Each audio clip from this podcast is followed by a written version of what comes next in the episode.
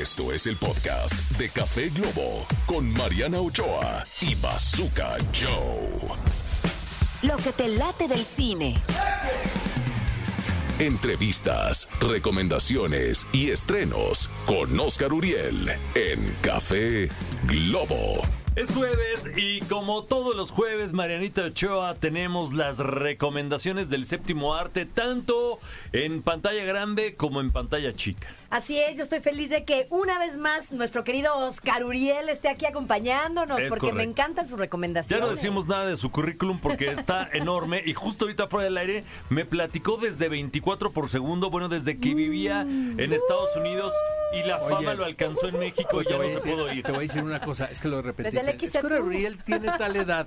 No, es que empecé a talonearle muy jovencito, la verdad. Yo defiendo a toda esa generación, ¿sabes? Que dices, es que tienen 60 años. Dije, no, lo que pasa es que estábamos trabajando a los 17, que era Claro. otra Sí, cosa, claro. ¿no? Este, yo no sé qué estamos haciendo aquí en la cabina porque deberíamos estar en el cine viendo Doom 2. ¿Ah, la sí? verdad. Finalmente se estrena esta, esta película. Me da mucha risa porque cada vez que anuncian una película de Dune dicen que viene un desastre. Porque eh, la primera fue COVID. Ay, Entonces no, no, no, no, no, no, no, no lo invoques. Ah, la primera fue Porque ahora COVID. creo que ya siguen los, los, este, los zombies. Exacto, que vengan los zombies de una vez, ¿no? No, eso sí me da mucho la miedo, primera fíjate. fue COVID y luego eh, el- esta película eh, originalmente se iba a estrenar en el Festival de Venecia en verano del año pasado. Eh, iba a ser la película de apertura y me imagino que iba a ser un eventazo. De hecho, aquí les va algo.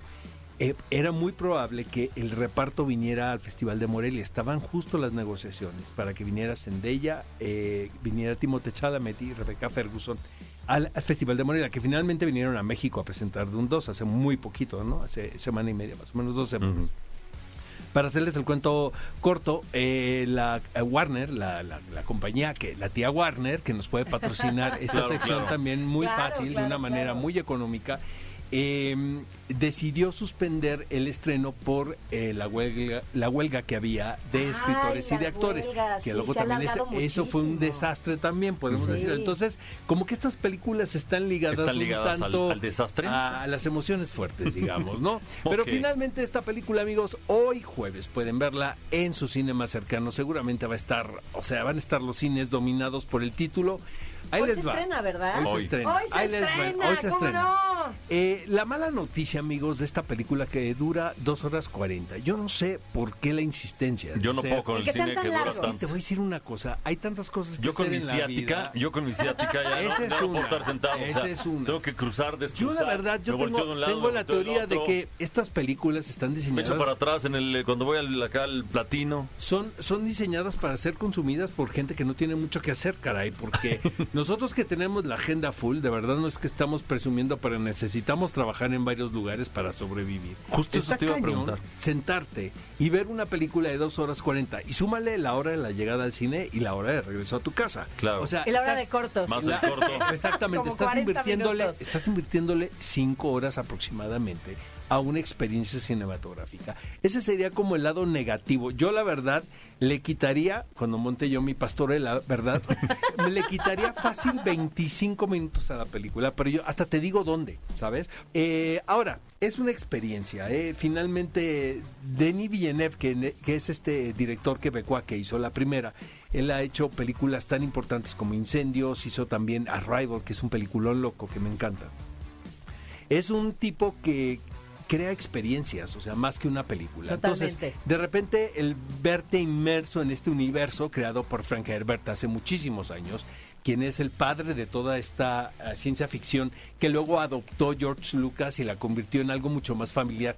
Estábamos haciendo el ejercicio de ver Dune y de ver el Imperio contraataca, luego porque no tengo tiempo, ¿verdad? Me encanta. Y este, y lo que pasa, y si te das cuenta que George Lucas de una manera muy visionaria es realmente prácticamente la misma leyenda, la convierte en algo mucho más accesible para todos los miembros de la familia. Por eso, cuando estrenaron La Guerra de las Galaxias, la primera trilogía, eh, todo el mundo quedábamos prendados, o sea, tanto los papás como los hijos. Como los o sea, niños, los niños le dábamos una, una lectura y el papá y la mamá le Otra. daba otra lectura, porque son realmente relatos que son muy clásicos, que es la historia, el viaje del héroe, Sí. que son eh, historias un- que, que puedes darte el lujo de contarlo para todo tipo de público. Lo que es increíble de Denis Villeneuve con Dune es que no lo hace de esta manera, lo hace realmente como lo exige el autor. Y por eso se toma su tiempo, por eso estas largas secuencias en, en- en los arenales, porque va, va de la arena, como dice el título de la saga, Dune, ¿no? Entonces de repente está, es- está preciosamente fotografiada. Es el mismo equipo de la primera, que tiene un equipo técnico brutal, tanto en diseño de audio como en fotografía. Eh, pero se toma su tiempo para contarse la historia. Entonces, este eh, eh, es una trilogía. mm, Dicen que aproximadamente en cinco años veremos la tercera parte. eh, pero los personajes realmente sí se desarrollan de tal manera que el público al final de la película te emociona muchísimo la, la batalla ah, climática porque realmente estás inmerso en ese universo que te está proponiendo el, director. Siento que Timothée Chalamet está espectacular como Paul Atre- Atreides, el protagonista de esta historia, y justo es el momento de su viaje donde se enfrenta al lado oscuro, le podemos decir eso, donde está tomando las decisiones y donde viene un conflicto moral y romántico muy fuerte que es o tomar la decisión de eh, casarse con quien le conviene, esto no sucede, ¿verdad? En, esto es ciencia ficción, de casarse con quien le conviene o con el amor de su vida interpretado por Zendaya, que está fantástica la película, la verdad. Hace un personaje muy heroico y muy romántico y es, es el personaje que es fiel a sus convicciones y a sus sentimientos, mientras que el resto de los personajes se mueven por el interés, por el poder y por, la- por el mundo de la política.